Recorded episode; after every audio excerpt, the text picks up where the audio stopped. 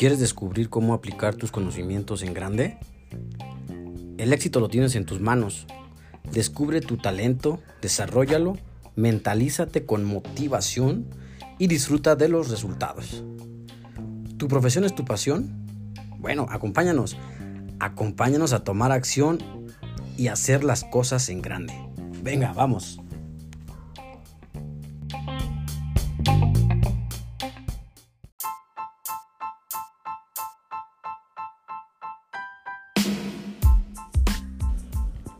Amigas, amigos, buenos días, buenas tardes, buenas noches, madrugadas. Depende de la hora en la que nos estás sintonizando. ¿Qué tal? ¿Cómo te va? Espero que estés súper bien disfrutando tu día porque acuérdate que es el único que tienes. Si te carga el payaso ya es tu pex. Si lo disfrutaste o no. Oigan, estoy muy contento. La neta estoy súper feliz porque tengo un invitadazo invitadazo de lujo. Adivinen de qué vamos a hablar el día de hoy. Sobre lo sobre boicotear. Boicotear y un poquito de análisis FODA. Les presento a Francisco Olivo. Es experto en lo que vamos a hablar.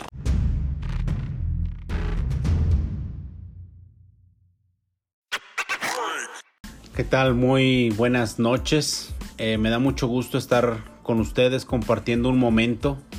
Eh, se me hace muy interesante entrar a este nuevo mundo que es algo nuevo para mí y espero que mis respuestas que yo les dé les puedan ayudar a poder disipar las dudas que tienen sobre lo que vamos a hablar. Espero que lo que yo diga les pueda hacer un impacto positivo en su vida para que puedan empezar a entender o ver las cosas en un enfoque diferente. Así es, exactamente. Ya lo escucharon, él es Francisco Olivo y vamos a hablar sobre el análisis FODA. El análisis FODA es un sistema que tienen en las empresas para detectar tus fortalezas, tus debilidades, tus oportunidades y amenazas. Lo dividen en cuadrantes, en dos, en cuatro cuadrantes. Del lado izquierdo tenemos las internas, las que a ti te manejan internamente y del lado derecho tenemos las externas ¿Tú qué piensas sobre las fortalezas que tienes como persona? Bueno, yo creo que algo que es muy importante tocar el tema cuando tú hablas de fortaleza, yo creo que nadie quiere sentirse sin fortaleza. El problema que yo veo muy grande es cuando quieres sacar tu propia fortaleza y te das cuenta que no hay la energía, que no hay la disposición, que tienes ganas de que las cosas se vean de una manera diferente, pero te das cuenta que estás demasiado limitado. Entonces es cuando dices, bueno, ¿cómo le hago yo para sacar esta fortaleza que necesito para resolver dicho problema? Y es cuando entramos en conflicto y decimos, ¿qué hago? ¿Quién me enseña cómo practicar una fortaleza?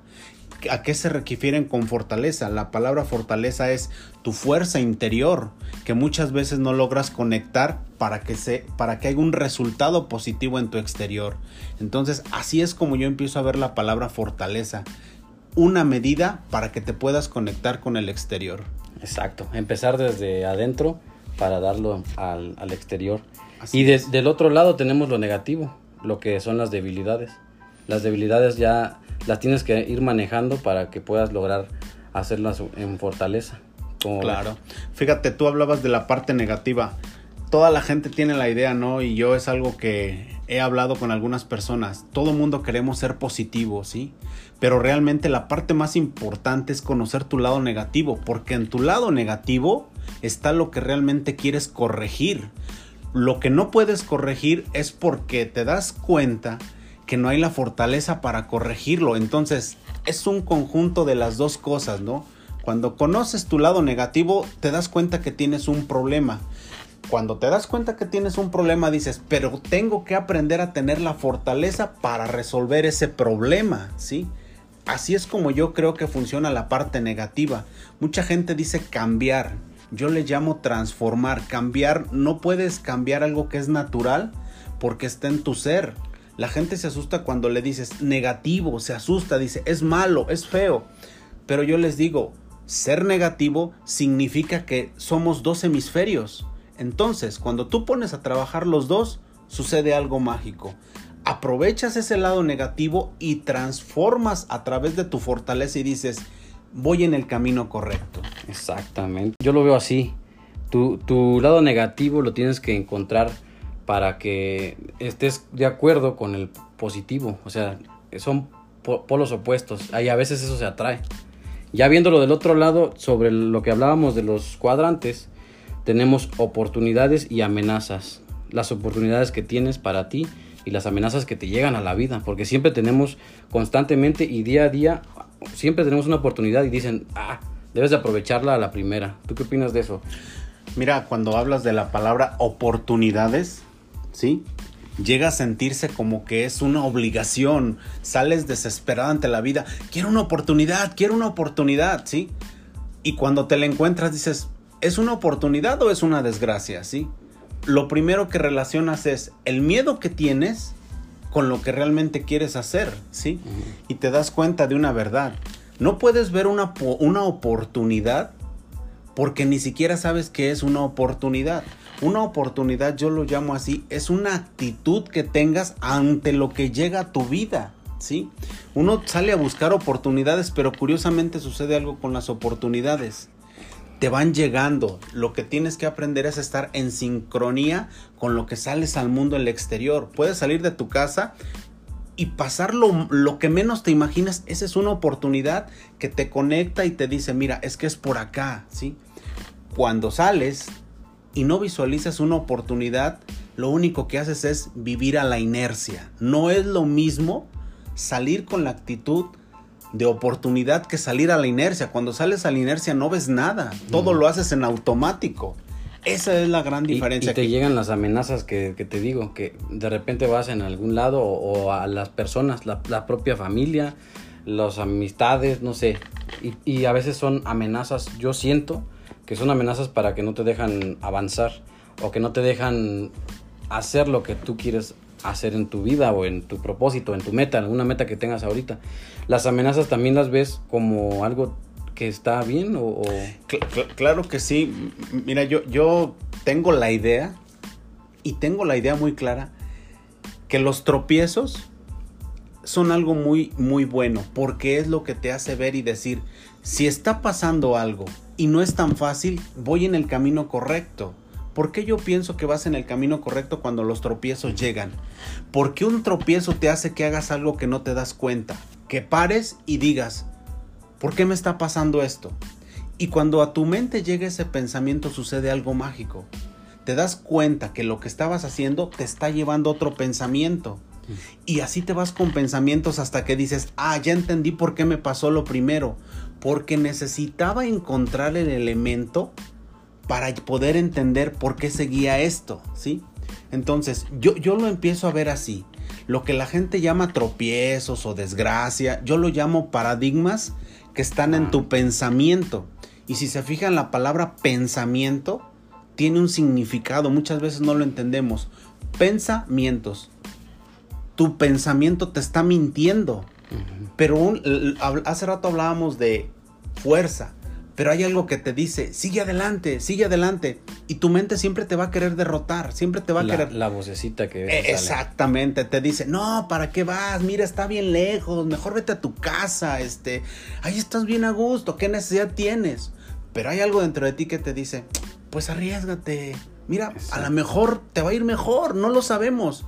Lo que quiero dar a entender con esto es que cada situación en la cual te arriesgas te abre una puerta nueva y dices, ah, ya entendí por qué tenía que vivir primero esto. Pero es mediante un proceso.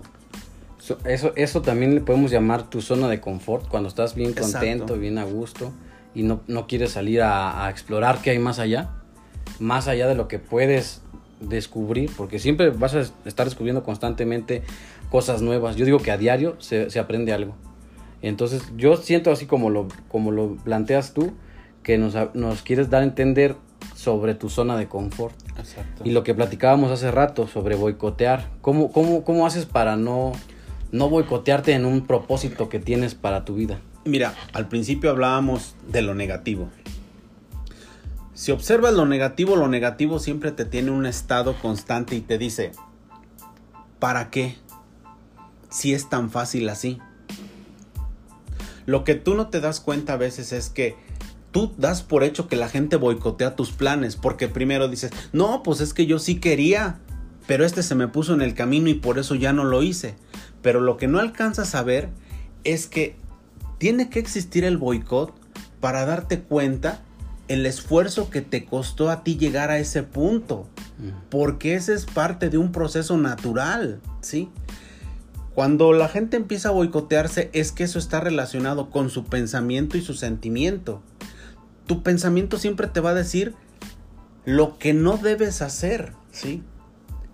Pero, tu, pero tu sentir te dice, ándale, muévete. Mira, lo único que puede pasar es que te equivoques.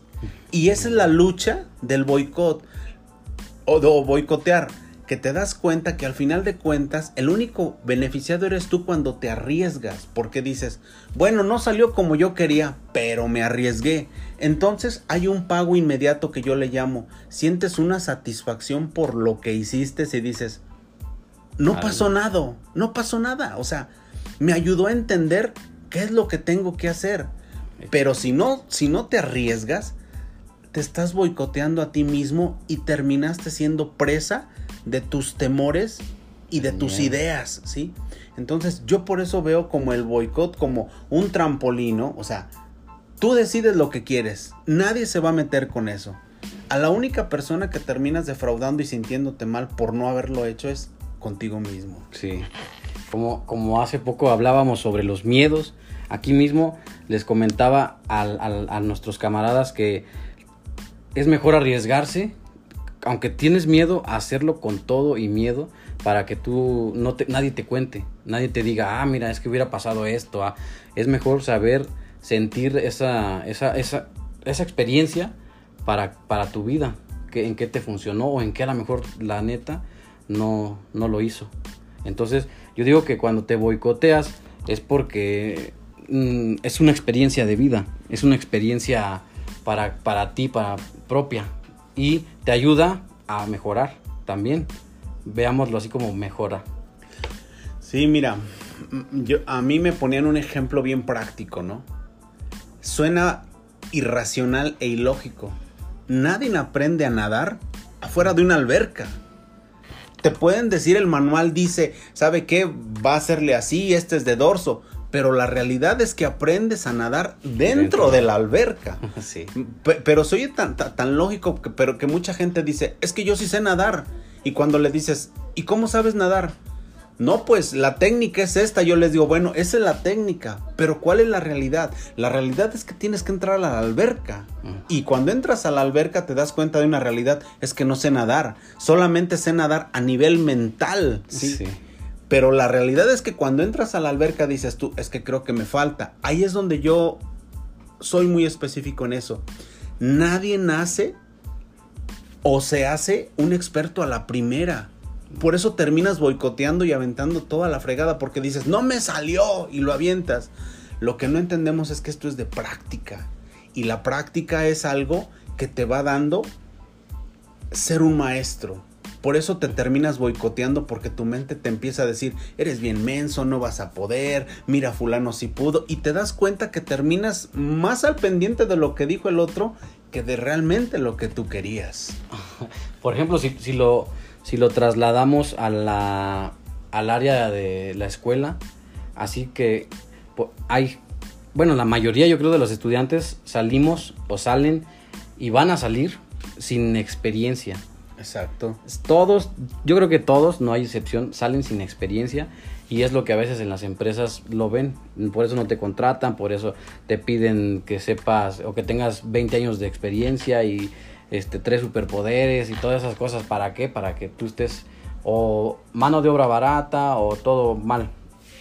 Pero está muy bien, está, está correcto porque te puedes empezar desde abajo, irte mejorando, irte yo, yo, lo, yo lo veo como este, avanzar por ti mismo, darte oportunidades por otro lado, no nada más con la escuela. Y aquí lo que eh, quiero dar a entender es que te vayas dando tú mismo el, la oportunidad de conocer más cosas, de prepararte también para ti, para tu vida, para tu trabajo, que tú quieras hacer un trabajo. Si tú, tú mencionabas este ejemplo de, que no puedes aprender a nadar nada más porque sí, porque ya sé el manual, ya ah, que este es de crawl, dice que saques la mano del agua y luego la metas, pero a lo mejor tenemos los conocimientos este, técnicos, ¿no? Exacto. Y falta hacer la práctica. Exacto. La práctica. Entonces, practicarlo, practicarlo, practicarlo. Los deportistas así son. No empiezan nada más este con que Ay, quiero ir a las Olimpiadas mañana y ya.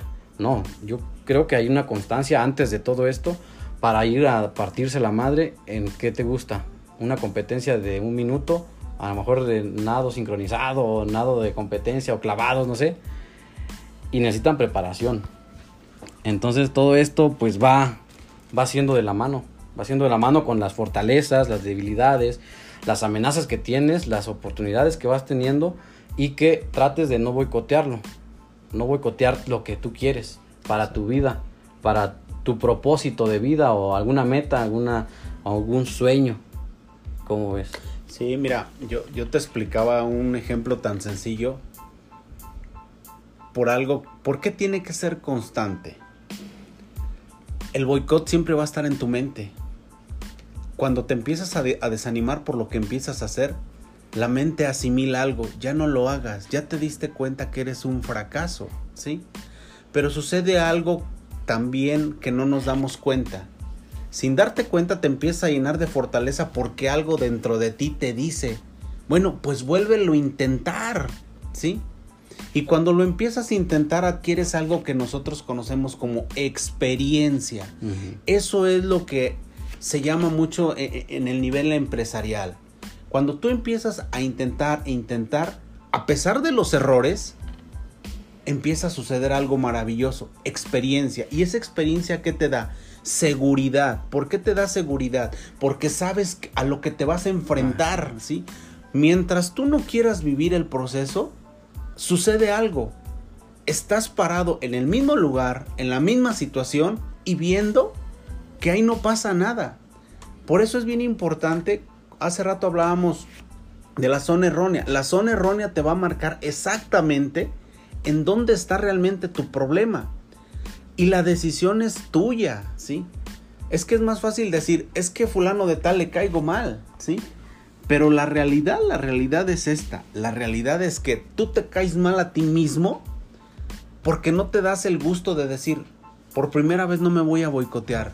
A pesar de lo que pienso, a pesar de lo que siento, lo voy a intentar. Entonces ahí es donde empieza la grandeza y tu fortaleza. Porque llega un momento en que dices, bueno, no salió como yo quería, pero lo intenté, ¿sí? Y eso es lo que te da una satisfacción de decir, qué bueno que lo hice, ¿sí? Y cuando alguien te quiere boicotear, tu primera respuesta cuando empieza a adquirir experiencia dices, sí, pero yo sí lo hice, falta que tú lo hagas, ¿sí? Mm. Eso es lo que va generando en ti mismo una situación de seguridad y profesionalismo, porque dices, me voy arriesgando. ¿sí? A veces sale, como dicen que es el, el famoso... No salió como esperaba, pero estoy satisfecho. Exactamente. Oye, pues muchas gracias. Espero que eh, también a, en su casa o en donde quiera que nos estén escuchando, eh, apliquen estos tips. Yo quiero que nos des tres tips para tratar de no boicotearte, tratar de, de ser una persona este, que, que, quiera estarse superando constantemente, con sus aunque tengas fortalezas, debilidades, oportunidades, amenazas, con todo esto que, que puedas llegar a hacer o lograr tus metas. Mira, tres tips.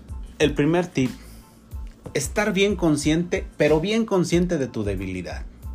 ¿Sí? Estar bien consciente de eso. ¿Por qué lo pongo como el primer tip? No puedes corregir algo si ni siquiera lo conoces te vas a enfrentar a la duda, ¿sí? Entonces, para mí el primer tip es conoce tu debilidad. Aceptarla. Exactamente, Ajá. ¿sí? Para mí la segunda situación sería, ¿qué tan dispuesto estás a realmente salir de ese estado? Porque puedes darte cuenta que tienes un problema, pero no quieres salir del problema. Así y, y, debe, y debe de ser respetable. ¿Cuál sería para mí el tercer tip? A pesar del temor o de lo que tu mente te diga, tienes que empezarte a arriesgar. No te va a quedar de otra, ¿sí? Realmente no te va a quedar de otra. O puedes regresar al primer tip que decía yo. Conoce mejor tu debilidad. Porque el mayor miedo que le tienes es a darte cuenta de una verdad. Que lo único que te tenía atrapado era el temor, ¿sí? Por eso es bien importante que lo conozcas para saber a qué te vas a enfrentar. Y cuando sepas a lo que te vas a enfrentar, va a suceder un fenómeno que hablábamos. Vas a decir, bueno, pues sí me da mucho miedo, pero voy a ver qué pasa.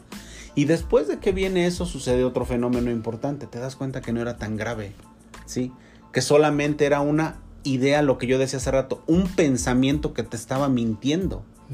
Y vas a tener una situación todavía más importante. Te vas a dar cuenta que siempre se puede hacer un poco más. Mm, siempre estar tratando de que se puede lograr más porque te pones barreras. Exactamente. Exactamente. Pues muchas gracias. La verdad es que nos estás apoyando bastante en este dominguito rico. Ustedes que están en casa, los pongo el reto de que anoten en una libretita, en su celular, en cualquier lado, pero que lo tengan a la vista, sus fortalezas, sus debilidades, oportunidades y amenazas. Y recuerden, no traten de boicotearse y cuando lo hagan salgan de ese, de ese hoyo que, entraron. ¿Por qué? Porque tienen que estar disfrutando su momento, su vida, su lugar. Y si están trabajando, también aplíquenlo en el trabajo, aplíquenlo en donde quiera que estén, porque este es un sistema de apoyo para ti, para ti mismo. Así que ya sabes, y recuerda, estamos en Facebook y en Instagram como NuesiJMZ. ¿Cómo estás en Instagram o en Face? En Face estoy como, híjole, no lo recuerdo ahorita. Francisco Olivo. También síganlo, está como Francisco Olivo. Y recuerden a disfrutar su día. ¿Por qué? Porque hoy es el único que tienes. Gracias. Nos vemos. Sale. Bye. Chido. One.